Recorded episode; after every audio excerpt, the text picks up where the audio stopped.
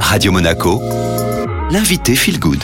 On démarre la semaine du Bon Pied Ensemble sur Radio Monaco Feel Good. Comme chaque lundi, vous retrouvez My Positive Impact avec notre expert en transition environnementale, c'est Florent Favier. Bonjour Florent et bienvenue. Aujourd'hui, on parle ensemble des mégots, ce fléau. Il faut savoir qu'il y a près de 8 milliards de mégots qui sont jetés au sol par an en France uniquement. Alors ce chiffre, il a été communiqué par Alcom. C'est un éco-organisme créé pour réduire la présence de mégots dans l'espace public. Et pour ce faire, il a quand même débloqué 80 millions d'euros pour lutter contre les mégots. Alors est-ce que vous pouvez nous en dire plus sur Alcom, ce nouvel acteur? Il s'agit en fait d'une entreprise à gouvernance mixte entre cigarettiers et État, financée par la filière du tabac, afin de réaliser des études, de développer la sensibilisation, inciter au bon comportement et financer le nettoyage. Donc cette responsabilité, elle vise à faire payer le producteur qui a un impact négatif euh, sur notre environnement. J'espère qu'ils vont sensibiliser un maximum de fumeurs, dont certains sont tout aussi responsables de ce désastre des mégots que les fabricants. Et certaines collectivités vont être également aidées pour installer des cendriers, des poubelles spécifiques ou encore des filets de rétention des déchets. Je vous en ai parlé récemment dans une précédente chronique. La pollution des mégots, c'est un fait. Beaucoup de personnes y sont sensibilisées euh, au fil du temps et tant mieux. Mais en chiffres, ça donne quoi, Florent? Prenez deux mégots, ça suffit pour polluer un mètre cube d'eau.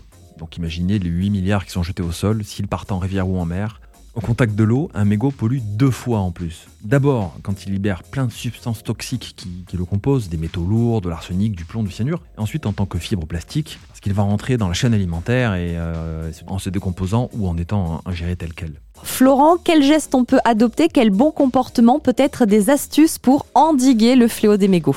Alors euh, déjà, la première, elle est simple. Euh, ça fait partie des gestes qui sont tellement simples d'ailleurs de jeter dans une poubelle ou un cendrier un mégot ou même dans son paquet que j'ai du mal à être tolérant euh, quand on ne le fait pas. Donc la première des choses, c'est jeter ces mégots dans un endroit où ça va partir à la poubelle. Ensuite, l'information est un outil, mais pour moi, la répression est un autre dont on a énormément besoin.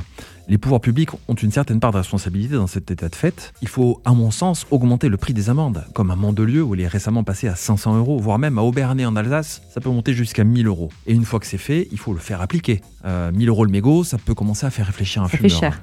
ça fait un peu cher pour un mégot par terre, alors que c'est très simple de les jeter. Enfin, ces habitudes sont également ancrées dans des gestes, dans la gestuelle de nombreux fumeurs. On sait que la gestuelle est importante pour un fumeur. Et là, les sciences du comportement peuvent nous aider à obtenir des résultats intéressants comme par exemple les nudges. Besoin de vos lumières là, Florent. C'est quoi les nudges? Les nudges, ça veut dire coup de coude en anglais. C'est une technique euh, qui suggère l'adoption de certains comportements de manière tout à fait naturelle et insensible. Mais je vous en parlerai volontiers dans une prochaine chronique si vous voulez. En dernier lieu, je voudrais dire que nous sommes tous témoins de ces gestes. Euh, quand on voit un fumeur jeter euh, un emballage ou un mégot, on peut aussi leur faire remarquer sans les culpabiliser et sans les moraliser, mais que c'est eux qui ont ce pouvoir d'agir sur ce fléau qui coûte beaucoup à la société, à la nature et qui est simple à résoudre. Merci beaucoup Florent pour tous vos éclairages. Alors on se retrouve évidemment la semaine prochaine. Comme chaque lundi, c'est le retour de My Positive Impact. D'ici là, je vous propose de retrouver tous les podcasts via Spotify, Deezer, Apple Podcasts ou encore iTunes.